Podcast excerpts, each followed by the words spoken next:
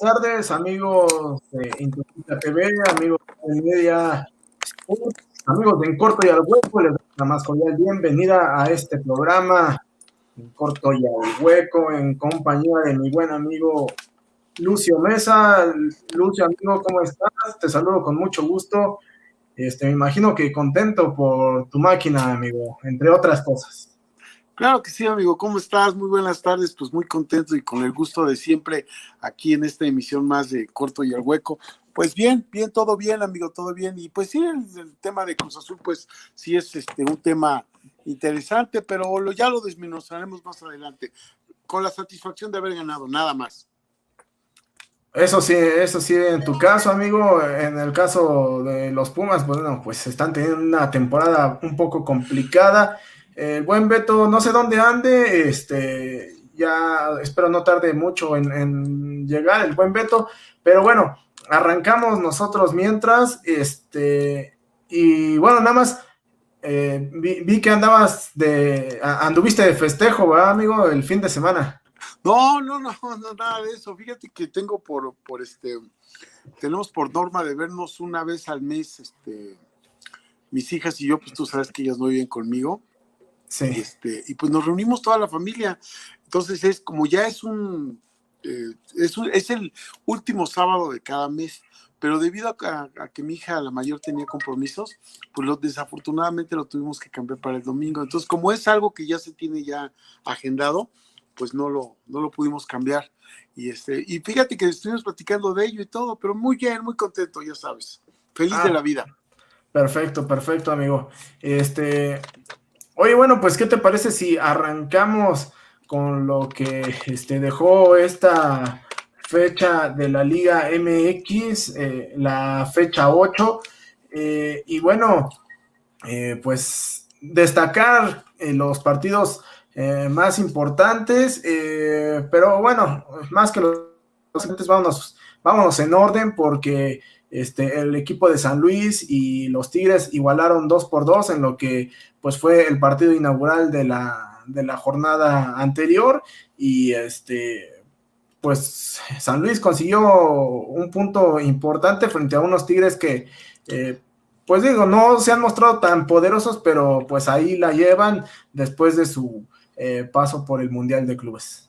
Sí, claro, en el caso de los Tigres, pues hay una un irregular el tema de, su participación, porque bueno, recordemos que tienen un partido menos, este, que no se ha llevado a cabo, que se va, a hacer en estos días. Y bueno, y el San Luis que está ubicado en el octavo lugar en, la tabla general, ahí lo mantiene en las pretensiones de, de, este equipo. Los, obviamente los Tigres pues están en el lugar número nueve, pero sin embargo pues no, no, no es un lugar para ellos, ellos deben de estar ubicados eh, sí o sí entre los cuatro primeros, ¿no? Pero poco a poco las cosas se van acomodando. Completamente de acuerdo, este, pero bueno, mira, parece que ya tenemos por aquí al buen Beto Espinosa. Eh, mi estimado Beto, ¿nos ves? ¿Nos escuchas? Se fue a negros, Beto. Hola, ¿cómo están este chicos? Este un placer saludarlos. Muy buenas tardes. Gracias por estar con nosotros en una edición más de En Corte y al Hueco. Hoy vengo de negro, por eso me fui a negros. Hoy vengo de negro y estamos acompañados de, bueno, de, grandes amigos y sorpresas, ¿eh? ¿Quién le iba a decir, Lucio? Dos de los equipos relativamente pobres económicamente y de plantilla están en la liguilla. Bueno, relativamente están dentro de la liguilla hasta hoy. Hablamos del San Luis y del pueblito de mis amores. Sí, bueno, por supuesto, digo, con la estamos platicando precisamente del partido que dio inicio a la fecha número 8, en la cual pues San Luis hizo el empate contra el equipo de, los Tigres, un resultado a mí, para mí, inesperado, porque yo a todos entonces veo superior al equipo de Tigres, pero eso es en el papel, en la práctica, pues en el último minuto hicieron valer su localía los, los, el Atlético San Luis, ¿no? Y sí, efectivamente, dos equipos que, que están condenados desafortunadamente por su plantilla a estar navegando ahí de media tabla hacia, hacia abajo, ¿no? Pero pues ahí están, ahorita están entre los ocho primeros y bueno, pues vamos a ver hacia, hacia dónde van y hasta dónde termina la, la, tabla general, ¿no? Sí, vamos, vamos a ver. Y hablando de justamente del, del, Puebla, de los amores de Beto, este, pues consigue una victoria importante frente a unos hidrorrayos que están eh, de capa caída, que no ven la suya en este torneo. Eh, y que, bueno, se habla de que, o al menos a nivel radiopasillo, por lo menos, este, de que el Necaxa podría cesar eh, próximas fechas a, al profe Cruz. Pues es que se, esperaba porque obviamente después del bomberazo que dio la temporada pasada el profe Cruz, de que, de que viene de atrás y termina eh, metiendo al Necaxa en la liguilla, pues ahorita este, estos rayos no juegan a nada, eh, Dani y amigos de En Corto y no juegan en absolutamente nada y terminan por ser este eh, quedan a deber, ¿no? La historia del Necaxa de los 90 se ha visto mermada meramente después del descenso, obviamente, cuando llegan a la Liga de Ascenso, eh, y después cuando vuelven a subir, como que ya no ha sido el mismo Necaxa, Dani. Sí, no, definitivamente este, no ha sido para nada, para nada el mismo Necaxa. Este, que, bueno, quizá lo único que sí creo ha, ha ido ganando, pues es en afición, porque por lo menos ahora eh, siempre y cuando no haya pandemia, este, llenaban los estadios. bueno, sí, tienes razón, ¿eh? pero mira, yo creo que es, bueno hablar del Puebla, el, Puebla de los amores de Beto, que sabemos que su corazón es un condominio. Este, pues son tres ganados de Puebla, tres empatados, y están ubicados ahí entre los, entre, entre, entre los ocho primeros, en el lugar número seis con 12 puntos, que lo coloca ya dentro de, de los equipos que podrían estar en una hipotética liguilla si esto se diera el día de hoy.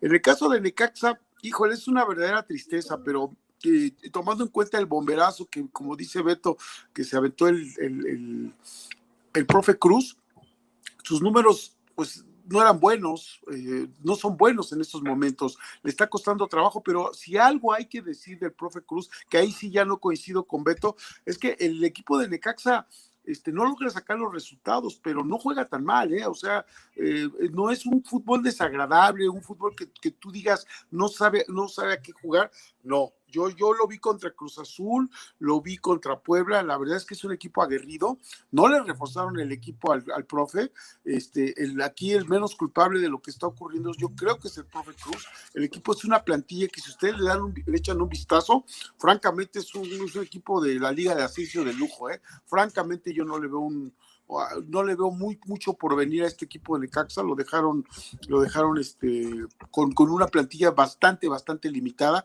El equipo tiene, tiene alguna alguna dinámica, pero no termina por concretar, comete errores y los errores pues, se pagan caro, ¿no?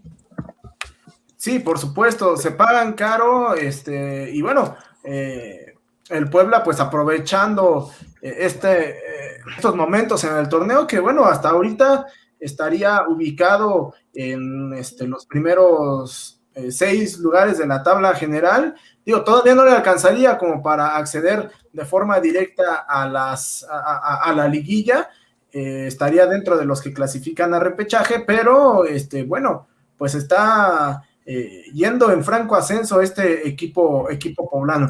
Pero donde todo es júbilo y algarabía, al menos por este fin de semana este, anterior, mi estimado Beto, pues es allá en el puerto este, de Mazatlán, porque pues el equipo de Tomás Boy venció 3 por 0 al conjunto eh, de los Gallos Blancos de Querétaro, y es más, eh, se, vio el júbilo de, Tomás Boy, ¿no? Sí, bien lo dices, aquí lo estamos viendo, se encendió el júbilo de Tomás Boy y, y pasó de todo, ¿eh?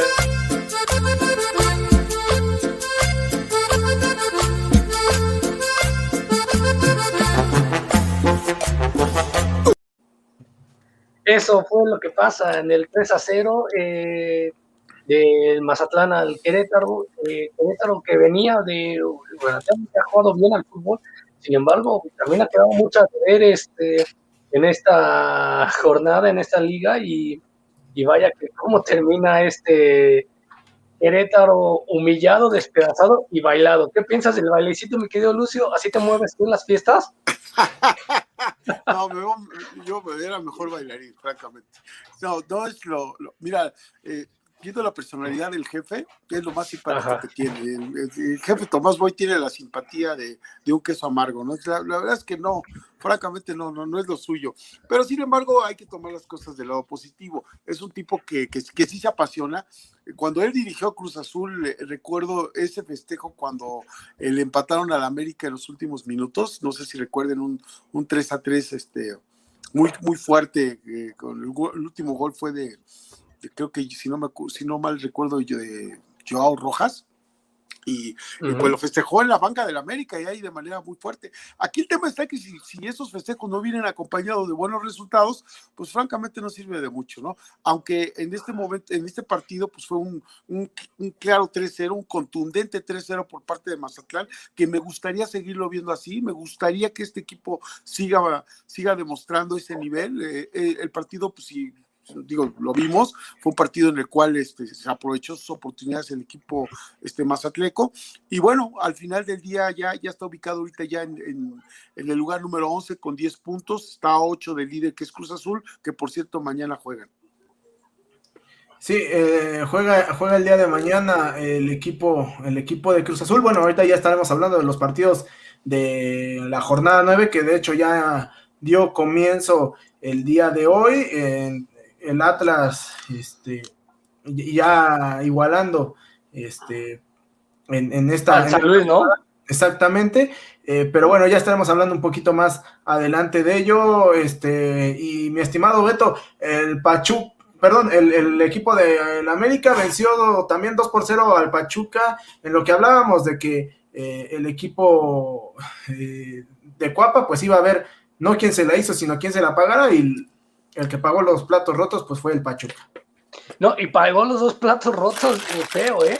Paga el plato roto del, del, en Twitter, lo terminan por este eh, ajusticiar mucho los aficionados en Twitter porque sale Jesús Martínez diciendo yo si hubiera sido el Atlas yo no hubiera protestado porque no, no propuse nada dentro del terreno de juego de aquella polémica del América cuando pierde 3-0 con el Atlas en la mesa. Sin embargo, bueno, pues sale el Pachuca, no muestra absolutamente nada, como que no se le ve eh, pies y cabeza a este conjunto hidalguense. Y el América, pues ahí va, eh, eh, poco a poco. Ojo, ¿cómo le estaría doliendo ahorita, Lucio, Dani y amigos de En Corto y al Hueco, al América no, esos tres puntos eh, que perdió? Porque ahorita tendría 22 puntos en caso de haber ganado el del Atlas, 21, ¿no? 21. Tendría 21, 22 puntos en caso de haber ganado los del Atlas, con, eh, y seguiría siendo super líder, ¿no? Tendría 20 puntos, Beto. ¿20? ¿20? Ah, ok. tendría 20 puntos. No, 19 puntos, no, no exageres. Tiene 16 el América ahorita. Es, es, victoria, amigo, no touchdown. Sí, ah, es victoria. Mira, yo lo que coincido, lo único que coincido con Beto es que el, Pachuca es un equipo que es como, como una, me voy a robar una de las frases de Dani, es un cheque al portador. Francamente, Pachuca está teniendo una temporada para el olvido. En la situación de su técnico, yo creo que es la más inestable, incluso creo que es mucho más inestable la, de, la del técnico de Pachuca que la del profe Cruz en Necaxa. Eh, América, pues es obviamente un equipo de jerarquía, es un equipo grande, es un equipo que semana a semana demuestra lo, de lo que está hecho.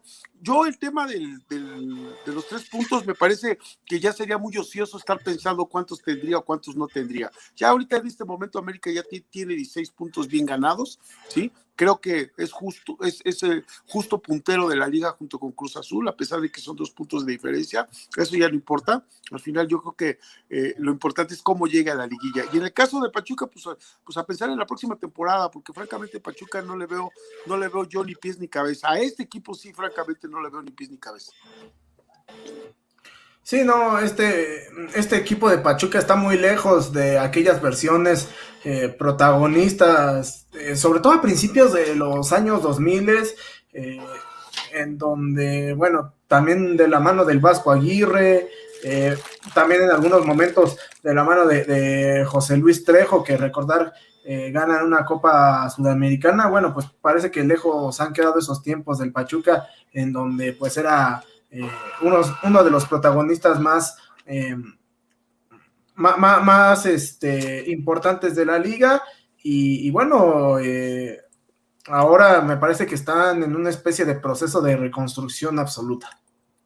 Sí, claro, se tiene que venir esta. No todos los equipos se van a mantener mucho tiempo, ¿no? Obviamente van envejeciendo, jugadores se van yendo, van perdiendo cracks, por así decirlo, y pues terminan por estar este, en, los en los momentos más dolorosos y bochornosos, y ahí es donde tiene que salir la afición, ¿no? Ya lo vivió América, están en los últimos lugares de la porcentual en aquella época con Romano, ya le ha tocado a Cruz Azul, ya le ha tocado a las Chivas, hoy Pumas está también en los últimos lugares, eh, los equipos grandes, Dani, no siempre van a, a pesar de tener tanta infraestructura mínimo en México, no siempre todos los grandes van a estar en los primeros lugares. Sí, no, este, no siempre van a estar en los primeros lugares los, los, equipos grandes. De hecho, ya lo estaremos hablando un poquito más adelante, este, sobre todo tomando en cuenta el, momento que están viviendo tanto Chivas como Pumas, pero particularmente el equipo universitario.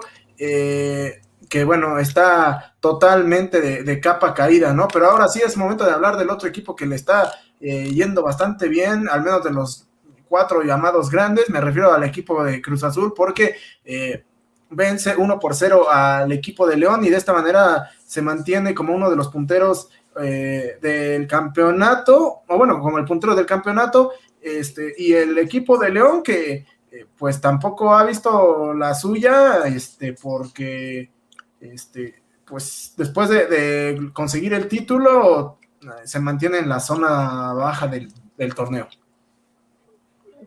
Claro, o sea, esto ha sido eh, ¿cómo se llama? Campeonitis, ¿no? Como se le diría coloquialmente a esto, yo creo que León este, va, a cerrar bien el, campeonato para buscar entrar entre los, entre los 12 primeros, puede tiene oportunidad de León, pero sí, Cruz Azul está jugando muy bien, ha encontrado el modo, eh, eh, digamos que ha, armado el cubo Rubik, ¿no? El mismo Juan Reynoso de, de, este Cruz Azul, que parecía que no tenía ni pies ni cabeza en las primeras, en las primeras fechas, y que parecía que había sido un error haberlo dejado al mando. Hoy Cruz Azul está jugando muy buen fútbol y está haciendo, está haciendo y convirtiéndose en serio candidato a, a luchar por el título, Lucio. Sí, claro, claro, Beto. Estoy de acuerdo contigo y sobre todo con esa frase dominguera que te sacaste, el cubo Ruby. Me parece una muy buena frase para, para un rompecabezas como este. Mira, vamos por partes.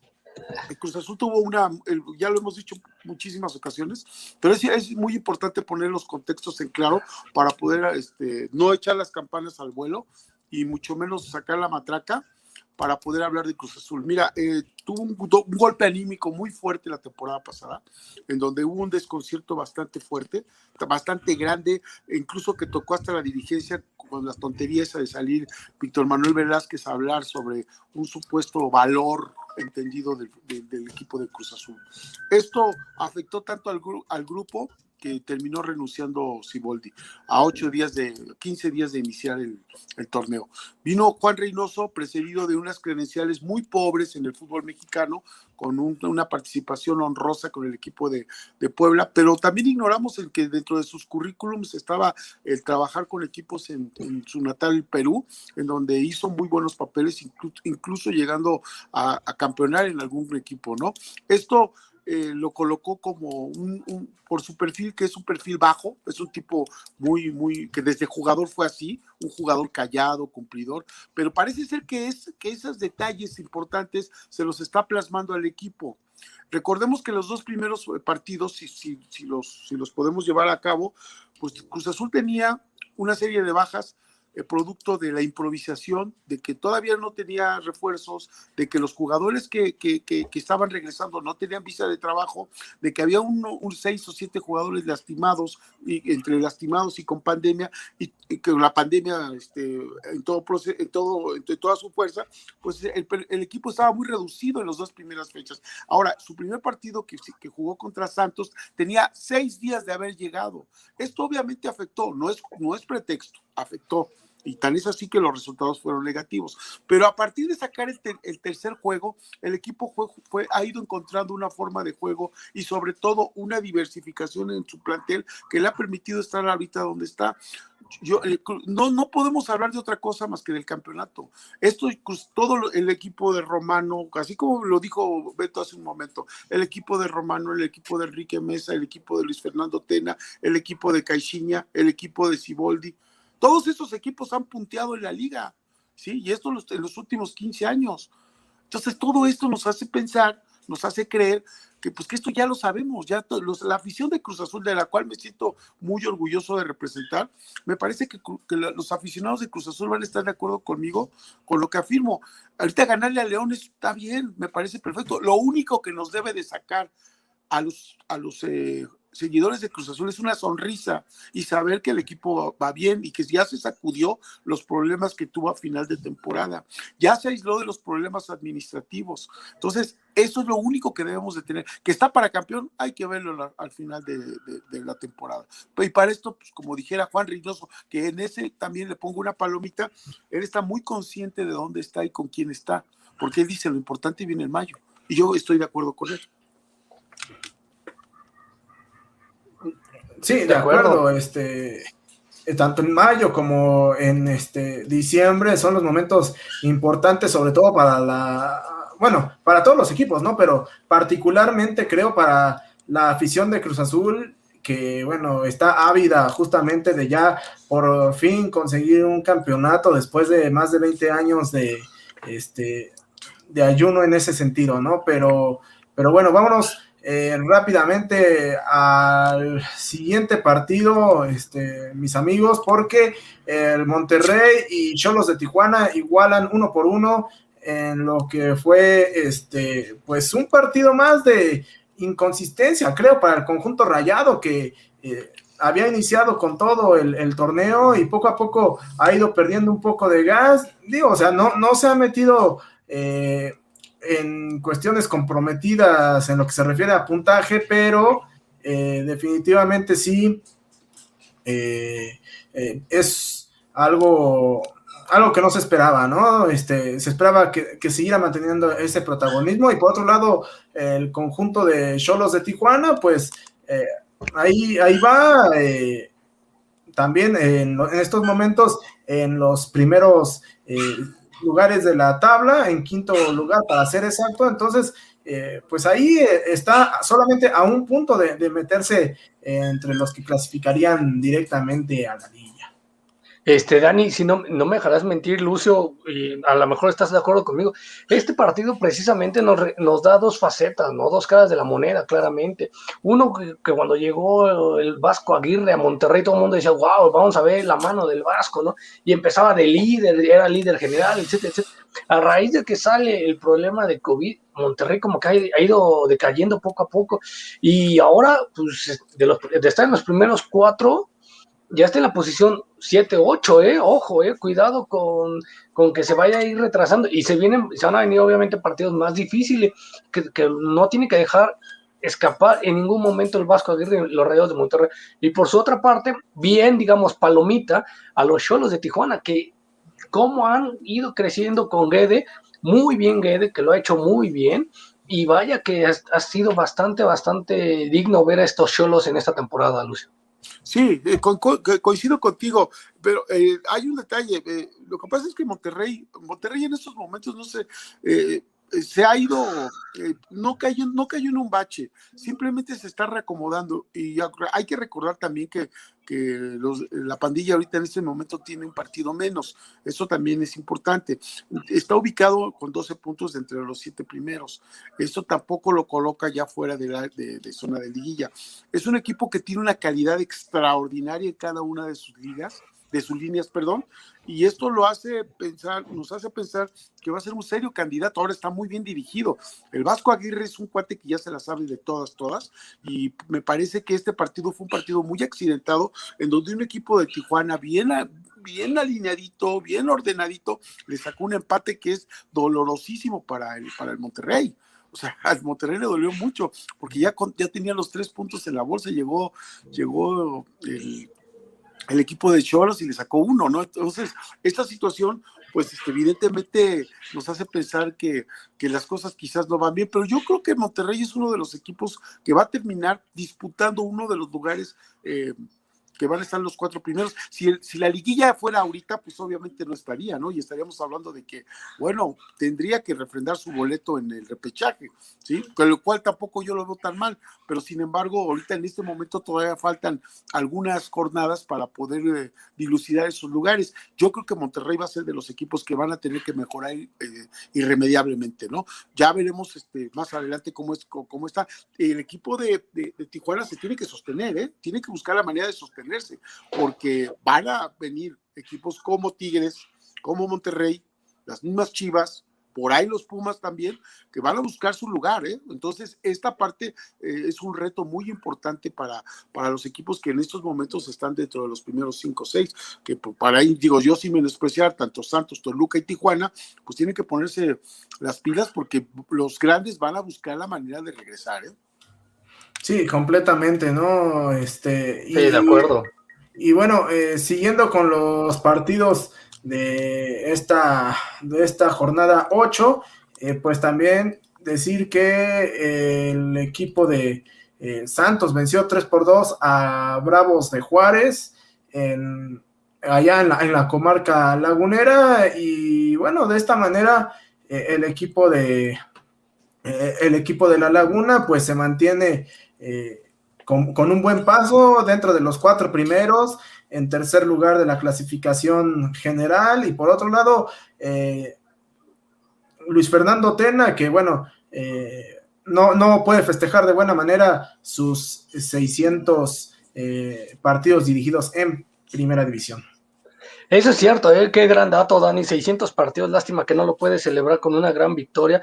Aquí sería, Lucio, nos quedamos con una duda, te extrañamos en portada, amigo. Este, nos quedamos con una duda, ya que tú sabemos que estudiaste con Cristóbal Colón, Hernán Cortés, Tancamón y todos ellos. Un saludo a todos ellos. Y obviamente, Matusalén, y obviamente al suegro de México, que es Lucio Mesa. No, este, ¿cuántos técnicos han dirigido? Tres de los cuatro más grandes, ¿eh? Solo este me acuerdo de dos. Uno es Tena y el otro es este Mario Carrillo.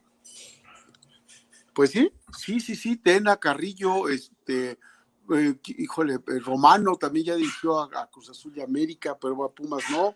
Eh, Ni a Chivas. Tampoco. pues Bucetich ya dirigió a Cruz Azul y a Guadalajara. Pues no, fíjate que no, yo creo que el único que más o menos por ahí anda es el flaco Tena, ¿no? Pero hay una... La fuente, ¿no? Manolo Lapuente dirigió a Cruz Azul, dirigió a América, pero no ha dirigido ni a Chivas ni a, Pumas. Ni a Pumas. Este, de hecho, lo la duda que teníamos es, también si tú te acordabas, eh, porque sí hay un técnico este, que ya dirigió a los cuatro grandes. Pero, eh, eh, este, ¿Alfa Fequete? Ándale. Sí, e, era, era lo que no, nos acordábamos también. Pero también creo que Treyes, ¿no? O Treyes, ¿no? No, Treyes dirigió a América, dirigió a Cruz Azul, a Guadalajara jamás lo dirigió. A Pumas tampoco. Tampoco, Pumas tampoco. Mira, yo cualquiera puede dirigir a Cruz Azul y a la América, digo, con dicho con todo respeto. A Pumas no cualquiera lo dirige, ¿eh? O sea, eh, Pumas durante muchos años, de, a, raíz de los 70 probablemente, solamente era gente de casa, eh, exfutbolistas, exjugadores. Ahorita ya, pues ya hay más variedad, vamos a llamarle de esa manera, ¿no? Pero antes no cualquiera dirigía Pumas. Pumas era una institución que, que, se, que se nutría de sus propias fuerzas básicas, de sus propias inferiores, tanto en el tema de jugadores como en el tema de entrenadores. Siempre estaban ya los exjugadores ahí en la, en la vidriera esperando una oportunidad.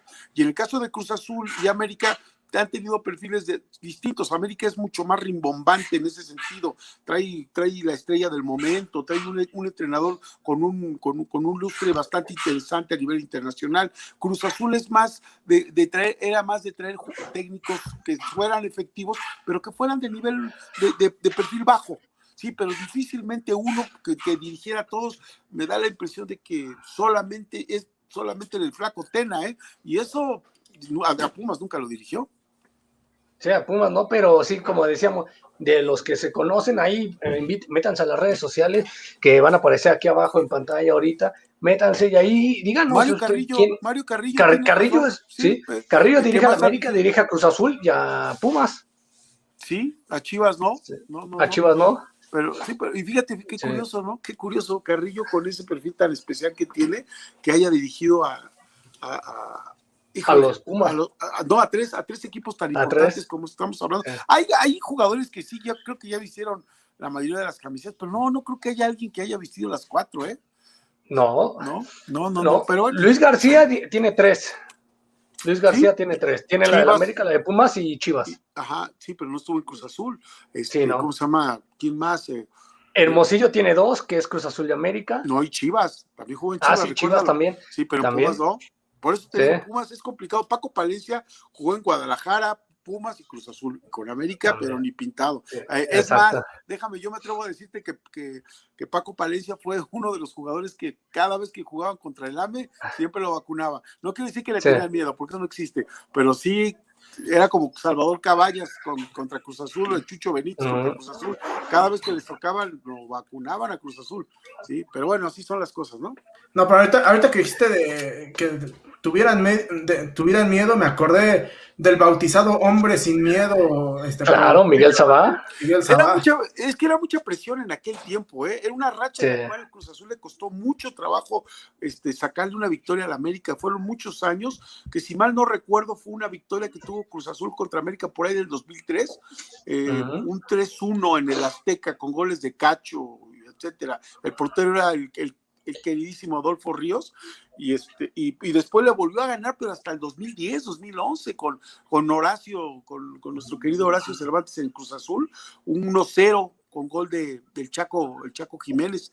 Este, Golazo, ¿no? Que es, creo que es de, que fuera del área. Sí, un fuera del área, ¿no? Fuera del área. Sí, que, que, incluso Enrique Mesa no se preocupaba mucho por el hecho. La prensa en aquel tiempo alegaba mucho que, pues que, ¿cómo era posible que tantos años? Bueno, pues el Conejo Pérez decía, pues si nosotros también en nuestras épocas ellos duraron muchos años sin ganar. Son rachas que se dan en el fútbol y que bien que se aprovecharon las aficiones, ¿eh? porque yo recuerdo que en aquel tiempo, caray, hombre, no había las redes sociales como las hay ahora, pero ah, caray, cómo daban lata en el radio, ¿eh? unos tipejos ahí que, que se ostentaban como americanistas, que decíamos que éramos, que éramos sus hijos o no sé qué tantas cosas decían ahí. Ahorita, ¿cuántos años hay? Vamos a recordar ahorita, en la, en la, historia reciente, ¿cuánto tiempo tiene América que no le gana a Cruz Azul? ¿Tiene que tres años, dos años? Y sin embargo, pues, no pasa nada, ¿no? Pues finalmente yo cambiaría todas, todas las victorias que ha tenido Cruz Azul por haberle ganado ese 2-0 en el Azteca en el partido de la final, por haberle ganado 1-0. Así son las cosas, ¿no? Pues sí. Pero, pero bueno, y bueno, en el partido que cerraba la jornada 8, el equipo de Pumas visitó a las Chivas Rayas de Guadalajara en lo que significó eh, una victoria importante para el conjunto local y bueno, de esta manera el rebaño sagrado consigue una victoria que es oxígeno puro porque eso le permite eh, llegar a 10 puntos y con ello escalar hasta la décima posición. Este, y, y bueno, por otro lado, Pumas eh, con cinco unidades permanece en la decimoséptima posición, solamente por encima de Pachuca. Eh, vaya, sin duda alguna, pinta para ser un torneo más que complicado para, el equipo universitario. Pues claro que es, complicado, porque también ha, sido mermado este equipo con, con cosas como perder jugadores, eh, que parece que la confianza, yo no creo, yo no creo en eso, pero se ve que como que la confianza de los jugadores eh, a Lilini se le acabó, eh, ha hecho todo lo que ha podido con jugadores canteranos, como siempre lo ha hecho los, los universitarios. Yo creo que este Puma va a resurgir y cuando empieza a resurgir, que empieza a agarrar una rachita de dos, tres partidos con victoria, cuidado, eh, cuidado que se puede meter en la pelea. O sí, eh, fueron, fueron goles, Dani, los tres para mí, creo que el, el, 2-1 de Chivas, que sería el tercer gol en el partido, es un golazo, pero los dos primeros son meramente un error. O sea, Irán Mier, un jugador de, la clase de Irán Mier, mundialista, que estuvo en sus mejores momentos en Monterrey, no puede cometer ese error para que Puma se fuera al minuto 4-1-0. Parecía que estaba jugando Gildardo. No, sí, este, un error eh, completamente garrafal, ¿no? Y por, otro, y por otro lado también, este, eh, los errores que comete Pumas para que posteriormente este, Chivas se vaya, bueno, primero igual y posteriormente le dé la vuelta al marcador, eh, pues también eh, bastante, bastante increíbles, ¿no? La forma en cómo, sobre todo en el primer gol, dejan eh, entrar absolutamente solo por el centro a, Macías para que le remate prácticamente en el área chica eh, al portero Julio González, pues es, este, es increíble, ¿no? Y, también la poca capacidad de Pumas para, pues, tener un poco de creatividad hacia el frente, ¿no? Porque vaya, de por sí fueron pocas las ocasiones que tuvo el conjunto universitario, eh, pero no, no, se le vio, no se le vio mucho, e incluso eh, las, las, pocas que tuvo, eh, por lo menos fueron tres claras que dejó escapar de manera increíble. Pues sí, desafortunadamente el primer error garrafal, por, como ustedes lo subrayan, pues le abrió la puerta al, equipo Puma para hacer el primer gol y de ahí pues eh, las circunstancias cambiaron. Guadalajara pues es un equipo ligerito, yo siempre lo, he dicho, es un equipo ligero, es un equipo frontal que comete muchos errores atrás, pero pues ahora cometió menos que Pumas. Y bueno, pues adelante, ya ahorita están dos unos, oxígeno puro, como bien lo dicen, es un oro molido esta victoria que le tiene que repercutir en el ánimo en la confianza al equipo Chiva. Y bueno, y los Pumas desafortunadamente cayeron en una rachita de, eh, pues que no han podido salir de estar ubicados en, pues, en, el penúltimo lugar, un lugar muy inusual para este equipo, me parece que no debe de estar ahí los Pumas. Eh, una victoria y dos empates, pues no te colocan en medio, en la media tabla, no te colocan en el sitio donde se encuentra ahorita Pumas. Eh, Pumas el día de, en esta, en esta jornada va contra Santos, y la siguiente se enfrenta a Cruz Azul en CEU. Dos oportunidades muy importantes para Pumas para poder, para poder este, eh, enderezar el camino. Si, él, si logra sacar los seis puntos, pues entonces ya lo ubicaremos a Pumas en otro sitio. Y si no, pues entonces ya estaremos pensando de que esta temporada sí podríamos ya, ya afirmar que esta temporada pues sí ha sido muy difícil, muy triste. Sí, completamente de acuerdo. Este, una, una, eh, una jornada triste para, el conjunto universitario, ¿no? Eh, pero bueno, vámonos eh, rápidamente a lo que sigue. La, la fecha número 9 que decíamos ya ha dado inicio y es que el conjunto de San Luis este, y el conjunto de... Ah, Dani, antes este, la tabla general, aquí la tenemos. Ah, por supuesto, por supuesto. Eh, la tabla general hasta antes de la, de la fecha, exactamente, con 18 eh, puntos para el conjunto de Cruz Azul, 16 de América, 15 para el conjunto de Santos y 14 eh, para el equipo choricero que conforman los cuatro primeros lugares y que serían los que, eh, en caso de que acabara el día de hoy el torneo, pues clasificarían de forma directa a la, a la liguilla. Así es, los que estarían en buscando, bueno, en el repechaje, y buscando quedar en la mejor posición del repechaje para recibir el partido en casa, serían los Cholos de Tijuana, que tendrían 11 puntos, el, perdón, 13 puntos, el Puebla con 12 puntos, el Pueblito de mis amores, junto con Monterrey, ojo, eh, aquí, eh, por diferencia de goles, el Puebla es, es, superior a Monterrey, San Luis con 11, Tigres 11, Chivas, Querétaro y el bailecito de Tomás Boy con 10 puntos pues ahí están, ¿no? Así es, así es. Este, pero bueno, vámonos eh, rápidamente a los partidos correspondientes a la fecha 9, porque eh, pues hay que, hay que mencionar que el equipo de Atlas, eh, pues decíamos que ya disputó, o bueno, está disputando, mejor dicho, su partido frente a San Luis. Y mira, el Atlas de los Amores de Beto, porque recuerda que Beto se sube a todos los barcos y luego todos los hunde. Este, pues va en estos momentos venciendo 2 por 1 al equipo de San Luis. Eh, en caso de conseguir la victoria, una victoria importantísima para el conjunto de Atlas. El que ha de estar contentísimo ha de ser el buen este Pájaro Domici, que le mandamos un gran saludo al buen Pájaro Domici, cómo ha sufrido con este Atlas, Dani. Y bueno, pues sí, este, el, Atlas hasta el momento, dos, dos, dos este, va ganando, ¿no? Va ganando 2-1, ¿no? Así es, así es, amigo. Este, eh, vamos, a, vamos a ver, este, vamos a ver al final de cuentas cómo. Desde, ese, desde esa maravillosa exhibición tan perruna, tan fuerte, de, fuera del, terreno de juego del Atlas, no habíamos visto otra exhibición de esta naturaleza. 2-1 ¿eh? va, bien, va bien. Desde esos tres puntos que se ganaron fuera de la mesa, no se había visto una, una interpretación del juego tan fuerte como la de hoy. De acuerdo. 3-1, así que ahí estamos.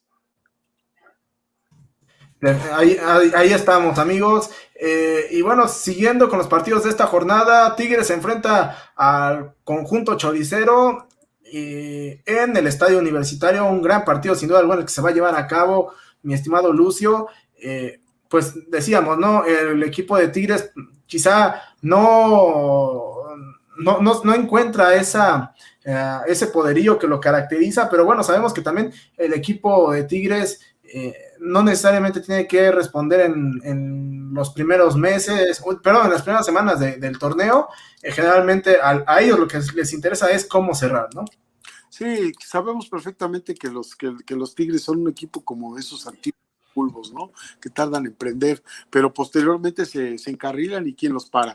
Eh, pero no, eh, este, este, partido va a ser un partido muy interesante porque eh, Toluca viene bien, Toluca está jugando muy bien, está ubicado entre los primeros lugares, Tigres tiene que reclamar su, su, jerarquía y yo creo que este es un partido muy, pero muy parejo. me da la impresión de que ahí va a haber un empate. Pues a ver, eh, ya veremos. Mi estimado Beto, ¿tú qué, ¿tú qué opinas? Yo creo que va a ganar aquí el Toluca, porque el Toluca tiene que empezar también a, subir puntos y peldaños, porque ha dejado también ir ese primer lugar. Yo creo que aquí va el Toluca. Sí, coincido contigo, Tigres, quién sabe qué le ha pasado, que termina por dejar de ir puntos, pero bueno, sabemos que también cuando entra embaladito a la liguilla, se ha vuelto candidato y ya, ha sido campeón. ¿eh? Así es. Y por otro lado, el equipo, eh, el equipo de León eh, que enfrenta al Puebla, el, Puebla de los Amores de Beto. Este... Que ojo, eh, este fue un partido de la semifinal del torneo pasado. Así es. o de cuartos, sí, de, sí. Así es, donde el Puebla de cuartos. Estos se enfrentaron en cuartos de final y pues, el León pasó por encima del Puebla. Vamos a ver ahora cómo le va. Sí, sí, sí, vamos a, vamos a ver. Este, si no, eh, corrígeme eh, si estoy mal, mi estimado, este, mi estimado Lucio, pero no fue también a, a, León, este, a quien Puebla le ganó una final en los noventas. Es correcto, sí, por supuesto. Sí, sí, sí, sí, León. León ha disputado, este, Puebla ha disputado varias finales, ¿eh? Y, este, y ha, ha, ganado algunas y ha perdido otras. Este, las que yo me recuerdo, la última, que, fue ese equipo de Tita, encabezado por Víctor Manuel Bucetich contra el Puebla de, de, Manolo Lapuente. Así es, así es. Este, y bueno, continuando. Eh, ah, bueno, pero antes, antes de continuar, eh, ¿qué, pronósticos dan ustedes para este partido? Híjole, yo creo, yo me voy por el pueblita de mis amores, yo creo que el pueblita va a dar la sorpresa yo no me voy con yo no me voy con cuestiones de fe creo que va a ganar el León León este tiene tiene el compromiso de sacar adelante este campeonato ya fueron varios partidos en los cuales ya tuvo campeonitis lo estuve observando de manera muy muy cercana el partido anterior y, y, y, León tiene un excelente plantel, tiene, está muy bien dirigido y no por nada es el, el campeón del fútbol mexicano. Entonces tiene que regresar y creo que va a ganar el León. Yo también creo que eh, va a ganar el León, pese a que no está atravesando una buena racha, pero bueno, no deja de ser el equipo campeón y, bueno, tiene una, una, plantilla mucho más importante que la, que, la que tiene el conjunto de Puebla, ¿no? Eh, pero bueno, eh, siguiendo con los partidos de la fecha 9, el equipo de Gallos Blancos se enfrenta a las Chivas Rayadas del Guadalajara un partido, pues hasta cierto punto interesante porque eh, los dos están necesitados de, puntos. Eh, a los dos una victoria pues los colocaría nuevamente dentro de los, eh, de los bueno, Chivas está dentro de los primeros 12, pero a, Gallos Blancos, este... También está. Tienes razón. También está. Tienes razón. acuérdate que los últimos tres es, están con 10 puntos, Chivas, Gallos y Mazatlán. Los tres con 10 puntos. Tienes toda, tienes toda la razón. Este, pero bueno, buscarían meterse dentro de los primeros ocho. Sí, dentro de los primeros ocho sería un gran, este, este partido, eh, bien se dice, ¿no, Lucio? Aquí yo creo que podría estar prácticamente a lo mejor el pase a la, a la, a la repesca, porque se van a dividir puntos. Estos dos van a dividir puntos, como mañana también Mazatlán va contra la máquina cementera, pero en caso de que si diese la sorpresa Mazatlán eh, contra Cruz Azul, rebasaría estos dos, ¿eh? Bueno, uno de estos dos en cuanto al puntaje. Pues habrá que checar porque mira, eh, Guadalajara tiene un, este, una diferencia de goles de cero, que tiene una ventaja sobre Gallos Blancos y sobre Mazatlán, que tienen menos cuatro y menos cinco respectivamente. Entonces tendría que ganar el Mazatlán por más de cinco goles y que los otros equipos no los hagan o que pierdan. Entonces me parece que sí tiene, tendría su valor, obviamente, que ganara el equipo, el equipo este, mazatleco, eh, ganara los tres puntos el día de mañana y con una combinación de, un empate entre estos dos. Ahí sí los, los, los, los rebasaría completamente, pero, pero yo, yo, francamente, yo no lo veo probable. ¿eh? Oye, mi estimado Beto, y solamente como duda, este, ¿qué pasaría en dado caso de que Mazatlán, como dice el buen Lucio, gane por más de cinco goles, amigo. ¿Qué pasaría? Simple y sencillamente, vamos a, ponerlo. Imagínense, ¿qué pasaría nos, si... nos dedicaríamos a hacer mejor llenar quinielas, amigos. Sería más creativo.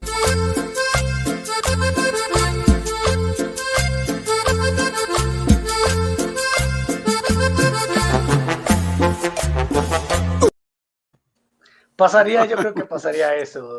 Pasaría eso. Eh, con el señor Lucio, con el señor Gildardo, estarían ahí haciéndole la labor al, buen jefe Boy. Que ojo, eh, va a ser un partido, eh, va a ser el partido del morbo, porque hay que ver cómo que, este que sabemos que Mazatlán juega bien con Tomás Boy, trae un equipo bien armado, bien estructurado, pero también este pues quién no le quiere pegar al líder, ¿no? Imagínense el gran triunfo que sería para Tomás Boy llegar y pegar al líder. Eh, y a lo mejor pues termina Chivas y Querétaro empatando y ahí sí, como dice Lucio, Chivas llegaría a 11 junto con Querétaro, pero si, si Mazatlán ganase, llegaría a 13 y lo rebasaría. Entonces Mazatlán eh, estaría subiendo, subiendo, eh, ojo. Ojalá haya bailecito de Tomás Boy, porque es genial verlo. Yo, yo, yo pero, quiero, pero, estamos, pero estamos adelantando, vamos a terminar de Querétaro Chivas, ¿no? Perfecto, pues es tu programa, Lucio. No, no, no, yo les, yo les, digo, yo creo que eh, aquí para, mí, para mí, este partido de Querétaro y Chivas me parece y creo que va a ser un, empate también, ¿eh? porque Querétaro viene de perder, viene lastimado, Guadalajara viene de ganar, pero para pararse en la corregidora va a ser muy complicado. Entonces ahí me parece que va a ser un empatillo, ¿no? ¿Tú, Dani? Eh, mira, yo creo que este los gallos se van a llevar la victoria. Algo me dice que, los gallos se van, a, se van a llevar la victoria. Yo me voy, en este caso, por las poderosísimas Chevas, las Chevas. Van a buscar ahí este. El corazón de este muchacho es un condominio, hombre, qué bárbaro. Yo quiero, yo soy como Lucio. ¿Cuántas esposas, cuántos eh, divorcios tienes, Lucio? Cuatro. Ah, ahí está. Igual, corazón de condominio. Y le sigo yendo al Cruz Azul, fíjate. Eso nunca va a terminar. No, eso no va a caer. Hay amores que son para eh, toda la vida. Hay Exactamente. pero el amor por Cruz Azul es para toda la vida. Un día, un, día la mamá, un día, la mamá, de mis hijas me dijo, pero ¿cómo es posible que, que, a quién quieres más? ¿A tu equipo o a mí? Digo, mira, no, no vamos a entrar en conflicto. Mi equipo me ha dado ocho campeonatos. ¿Tú qué? Te ha dado dos hijas. No, no, no, no, no, olvídate quiero más a mi coche, así de rápido, punto. es una broma, es una broma. Muy bien. Bueno, bueno, este, esperemos que eh, el, buen Lucio duerma el día de hoy en su casa. Este... No, no, estoy hablando de otra la mamá de mis hijas. No, pues créeme que si ella estuviese en este momento presente, no, no hubiera terminado ni la frase, ya me hubiera desconectado la televisión. Adiós, se acabó. No hay Adiós. Pero bueno, estoy aquí. Este, continuando con los partidos, el equipo de Ciudad Juárez vence, eh, perdón, se enfrenta a Monterrey en duelo de equipos norteños. Eh, híjole, un duelo bastante interesante porque eh, creo que ese era el momento para que Juárez, perdón, para que Monterrey salga un poco de ese, de, ese pequeño bache que, en el que se ha metido, sin que, bueno, sea nada, nada, eh, nada tan grave, pues es justamente contra, contra Bravos, ¿no? Que debe de aprovechar. Eh, aquí podemos decir, creo que coincidiríamos todos, que aquí el chequecito al portador, frase célebre del señor Velasco, que serían los Bravos, ¿eh? a pesar de que Bravos ha, dado batallas a los equipos grandes en el fútbol mexicano desde su aparición en el máximo circuito, pero aquí se ve que el chequecito al portador es meramente bravo, ¿no? Es complicado que Bravos pueda terminar por, sacar la victoria y creo que Monterrey pues no puede tener mayor este facilidad para conseguir tres puntos que esta, porque realmente se ve muy, muy, muy complicado. Pues cuatro puntos de diferencia, amigos, son cuatro puntos de diferencia entre Monterrey y, Juárez, y la realidad es que si hay un partido que requiere de, que el Monterrey eh, le viene a modo para poder volver a, meterse entre los mejores, pues es este. Obviamente por el perfil del, del equipo, del equipo este, del equipo fronterizo. Pero sin embargo, si hay un partido que, me parece que puede ser muy importante para renovarse, motivarse, pues es este también para el equipo de, Juárez. Entonces, hay que esperar, hay que ver. Yo en este, para este partido me parece que Monterrey va a sacar los tres puntos. Y bueno, en noticia de último momento, el equipo de Atlas vence tres goles por uno al cuadro de San Luis Así que bueno, el Atlas de los Amores de Beto está on fire, así que este, en, buen momento viene esta victoria para el conjunto de Atlas. Buen momento, digamos, qué gran triunfo, ¿eh? ven, todos los que terminan este, pasando por el América terminan triunfando, ¿eh? Vaya. Veanlo, veanlo, qué bonito fue eso. Ahí viene Rata 1, viene Rata 1. Desde, los tres puntos que le arrebató en la mesa al América, no se había visto una gesta tan heroica como la de hoy.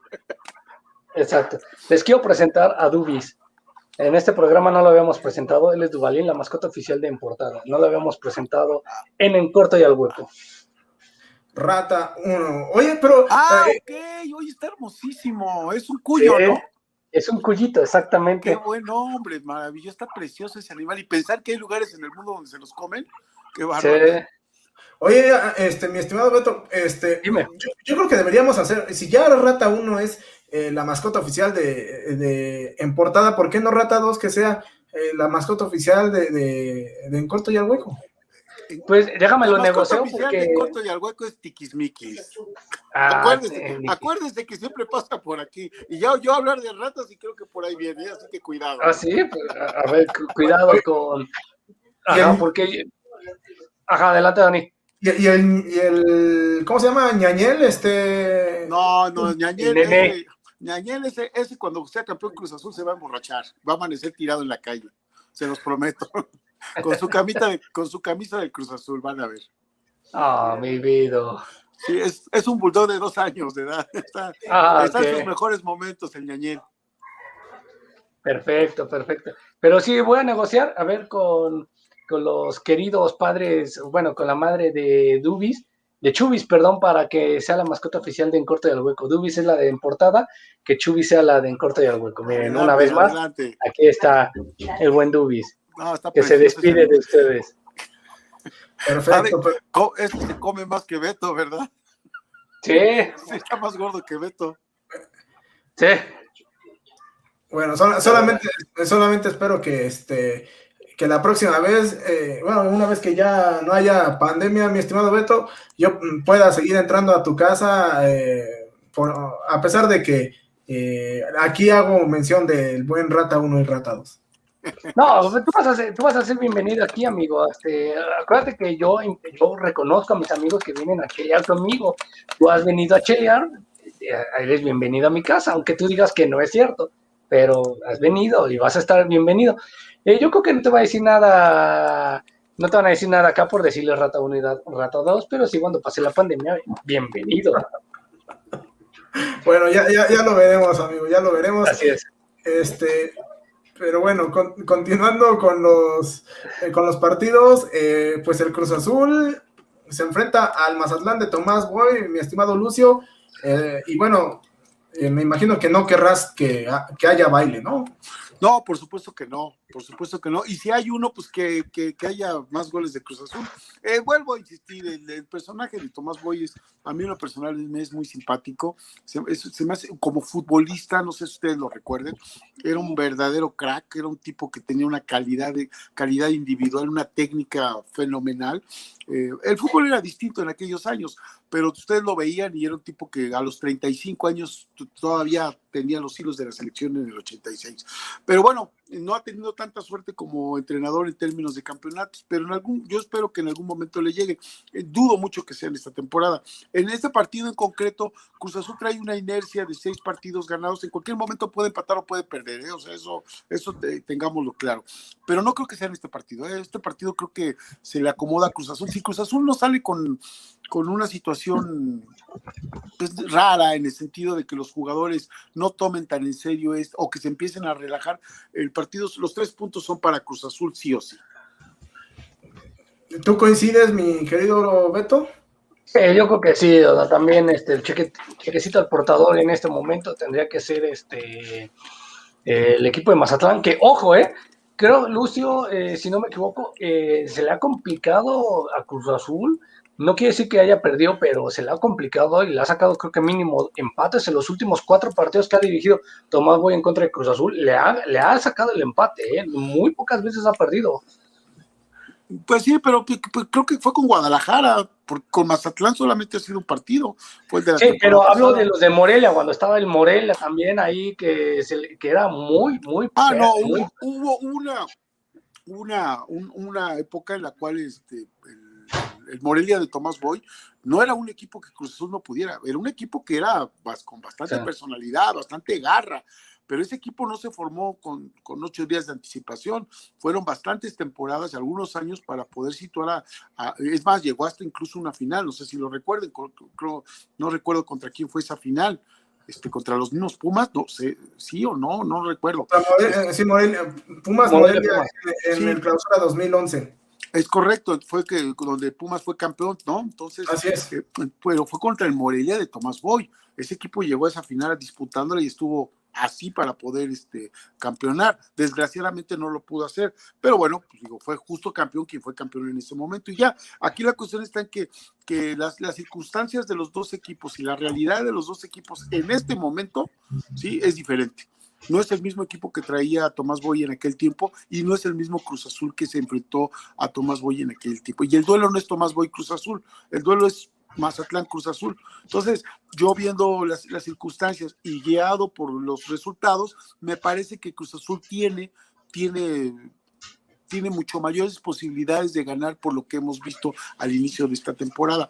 Por supuesto que cualquier resultado se puede dar puede empatar, puede perder, pero yo trato de entender y trato de explicar que no que sería algo muy muy inusual. ¿Por qué? Pues porque los, las, las estadísticas te están marcando un claro un, claro favorito que es Cruz Azul, no por mis gustos, sino porque la, la, tendencia marca eso, ¿no? Cruz Azul en estos momentos tiene ocho puntos más que el equipo de, de, Mazatlán.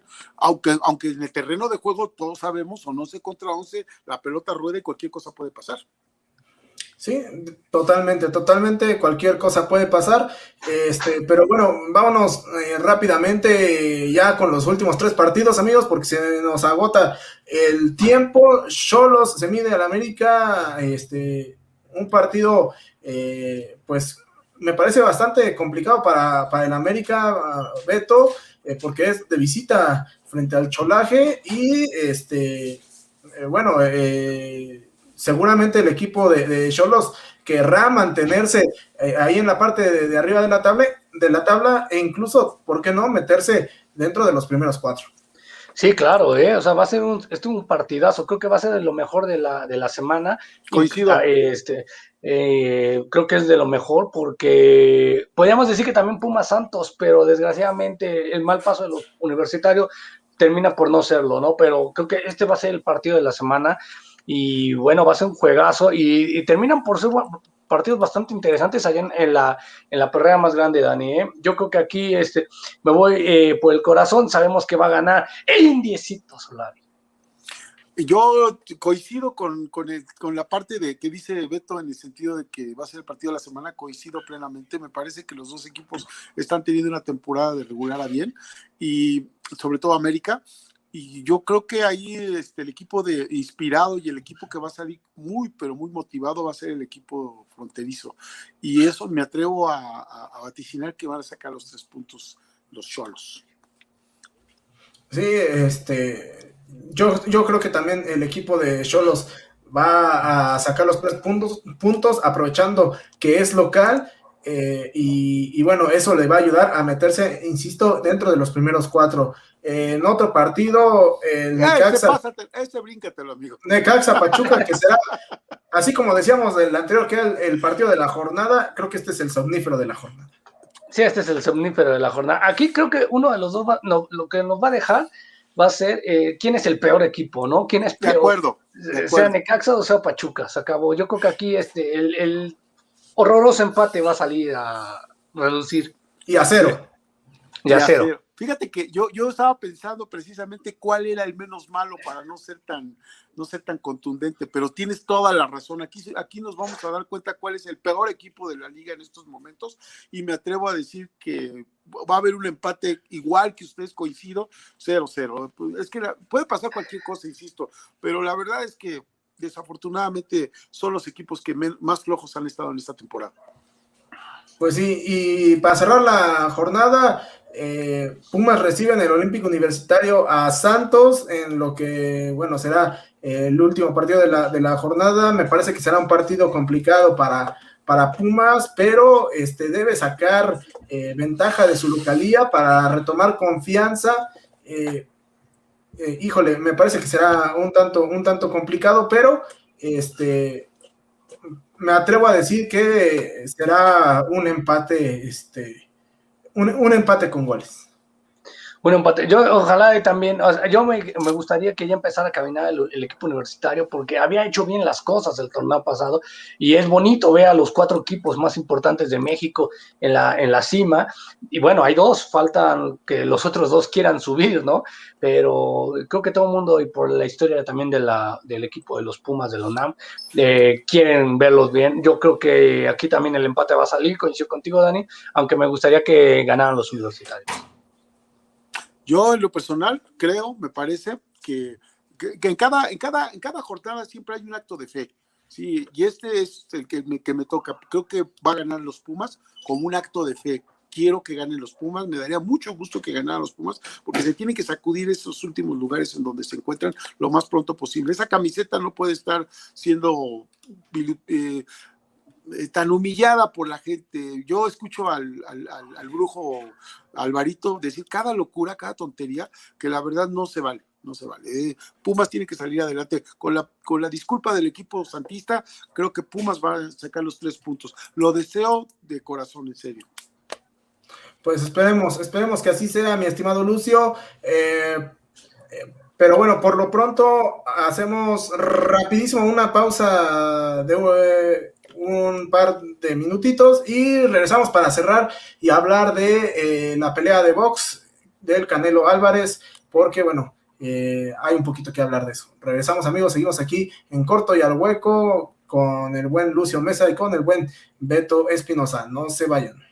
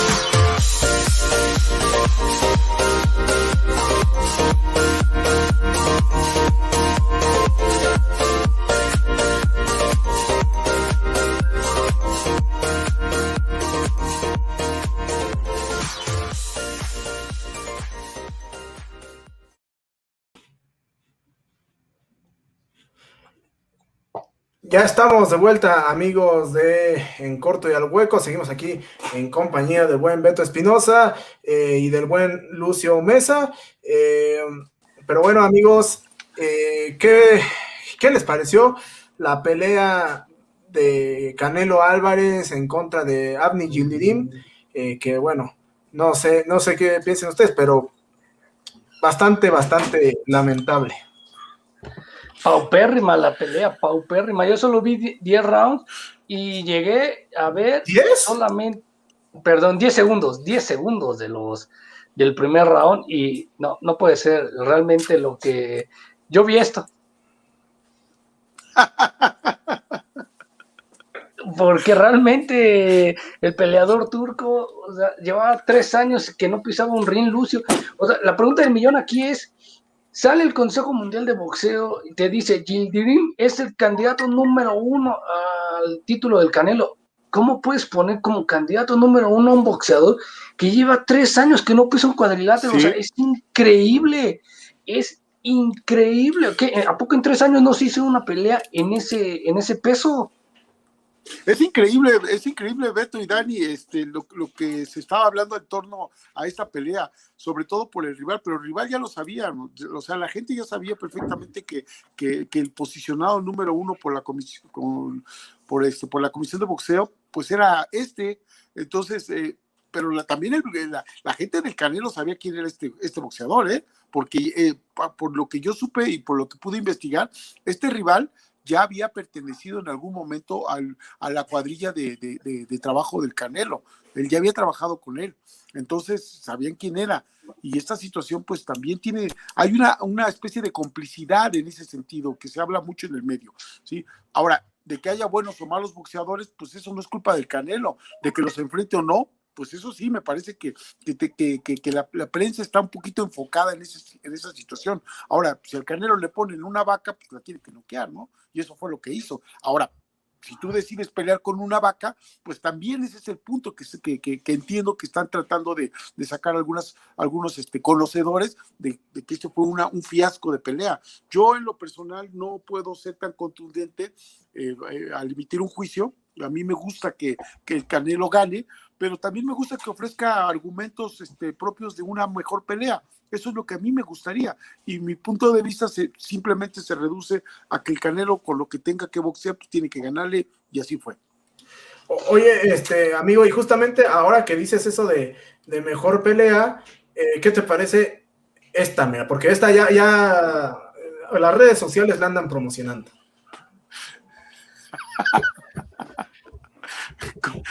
No, pues va a estar buena. Va a estar muy buena esa pelea.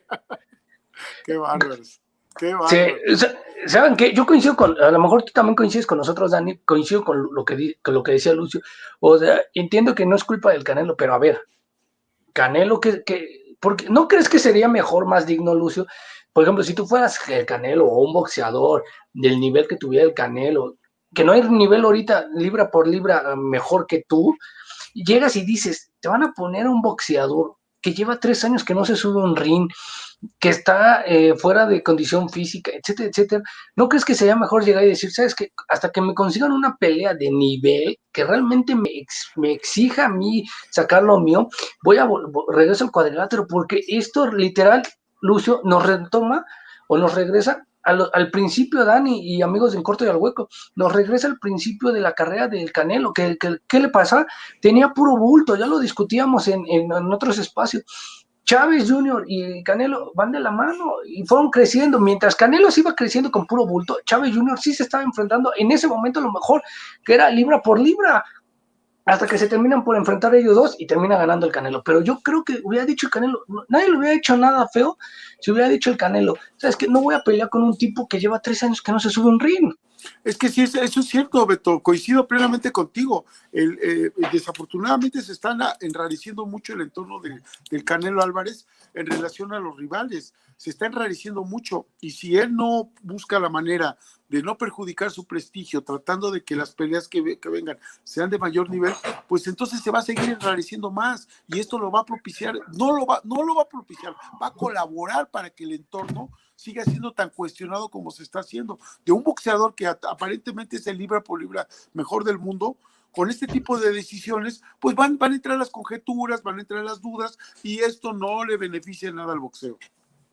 Oye, este, Beto, Lucio, ¿qué opinan de las declaraciones que se aventó a través de redes sociales el Junior? Este, que bueno, le tundió un poco al Canelo, pero me parece que también no tiene la autoridad moral para... para ¿Qué fue lo que dijo, amigo? Mira, justamente ahí está, dice, gana Canelo, pero una u otra forma no pueden darle a los espectadores un espectáculo digno, sobre todo cuando se dice ser el mejor un rival sin dos años sin subirse a un ring. Yo me subo, Canelo, y no, cobro, y no cobro en 175 libras el día que quieras. Vuelvo a, repetir, con estos rivales lo único que da a entender que quiere generar dinero. Yo no le voy a cobrar nada, pelearé gratis con Canelo y no lo va a reconocer. No ganaría con nadie más dinero que una revancha que conmigo. Con, eh, eh, con nadie la única condición, 175, no dinero. Bueno, pues es, es una locura, es una locura. Está, ahora sí, si, nos convertimos nosotros en el papá del brujo mayor llamado Alvarito, Alvarito Morales, pues podríamos decir que es una locura, está loco, se, eh, se volvió, se descabechó totalmente así, y perdió un tornillo Chávez Jr. porque ¿qué, ha hecho Chávez Jr.? Acaba de perder con, con alguien irreconocible, creo que no está ni siquiera en el ranking de los 100. Eh, y termina por perder y no y de fea manera porque terminan aventándole la toalla porque no se veía conforme, no se ve. Ahora, si va a regresar con forma, bienvenido, ¿eh? lo que decía. También Chávez Junior, ¿cuánto tiempo lleva que no se sube un ring? Una y dos. ¿Tú crees que el Canelo va a bajar a los 175 libras? Yo creo que no. Te va a tener que subir Chávez si es que quiere la revancha. Y creo que Canelo no tiene más que demostrar. Ya le demostró a Chávez Jr. También hay que decir que esa pelea que se da con Chávez Jr., Chávez no llegaba ya en su mejor momento, ya empezaba a caer la carrera de Chávez Jr. Bueno, yo, eh, mira, en relación al, punto que, que, estamos tratando de ilustrar de la opinión de Chávez Jr., eh, las redes sociales son una ventana muy grande tanto para una buena opinión, para una opinión importante, como para gritos, mentadas de madre, lo que ustedes quieran. Yo en lo personal no le tengo mayor respeto a, a, la figura de Chávez Jr., porque tuvo muy, mala suerte Chávez Jr. De, de, primero de haber sido hijo de quien fue, número uno. Eso es mala suerte, porque las comparaciones siempre van a estar. Y un boxeador como Chávez padre, no creo verlo en, poco tiempo en México y en el mundo tampoco. Y la otra es que desafortunadamente fue un boxeador que, que, que, que no tuvo hambre. O sea, este cuate nació en pañales de seda, producto del trabajo del papá. Entonces siempre vivió a la sombra del papá. Y el talento que pudo haber heredado, pues no lo, no lo ratificó con trabajo, porque realmente nunca tuvo, el que nunca tuvo rivales de, altos niveles fue él, ¿sí? Y él ahorita, en estos momentos, no, no tiene nada que hacer en el cuadrilátero con, con el Canelo, ¿sí? Más allá de las simpatías y de los apellidos, y sobre todo una cosa, él tuvo la oportunidad, la oportunidad ¿sí? De, de, llevar a la práctica lo que está pregonando ahorita. ¿Sí? A mí me da la impresión que es como los perritos, de esos perritos chihuahueños que, que ven pasar a los perros grandes y ya cuando, los, ya cuando lleva un kilómetro por allá ya sale a ladrarlos. O sea, esto se tiene que hacer, eh, los boxeadores tienen que hablar en el, en el ring, los futbolistas en la cancha. Hacerlo fuera de tiempo y forma, pues ya son necesidades que me parece que no hay que darles tanta, tanta relevancia, ¿no? De acuerdo, de acuerdo, amigo. Este, pero bueno, creo que Chávez Jr. se equivoca porque si alguien no tiene, eh, ¿cómo se llama? Autoridad moral. Autoridad moral es justamente él, ¿no? Para, como para aventarse, eh, aventarle un reto al Canelo. Pero bueno, eh, antes ya de culminar, amigos, pues solamente mencionar la triste noticia, ¿no? Que Dani, perdón, antes de ir con la triste noticia de, que, nos tienes, yo un comentario nada más. Con esto cierro este comentario, a lo mejor coinciden conmigo. Para mí la pelea de Canelo Chávez 2 va a ser así.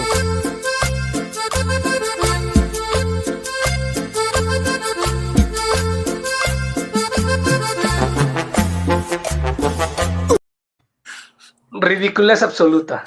Más bien no va a ser una pelea entre resortes y cantiflas, punto. Sí, exacto.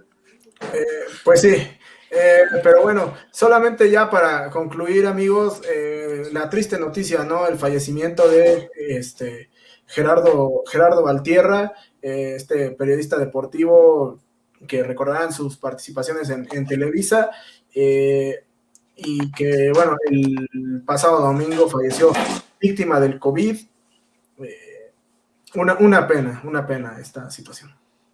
Gran periodista, ¿eh? creo que es de lo, de lo poco rescatable de la vieja camada. De, él casi, casi entra a la misma eh, años después que la generación dorada de Tonio Valdés, Enrique Burak, etcétera, etcétera, pero gran periodista. Y te voy a decir una cosa, ¿sabían? Un dato curioso, él es el único, se puede decir, en México, que celebraba dos cumpleaños.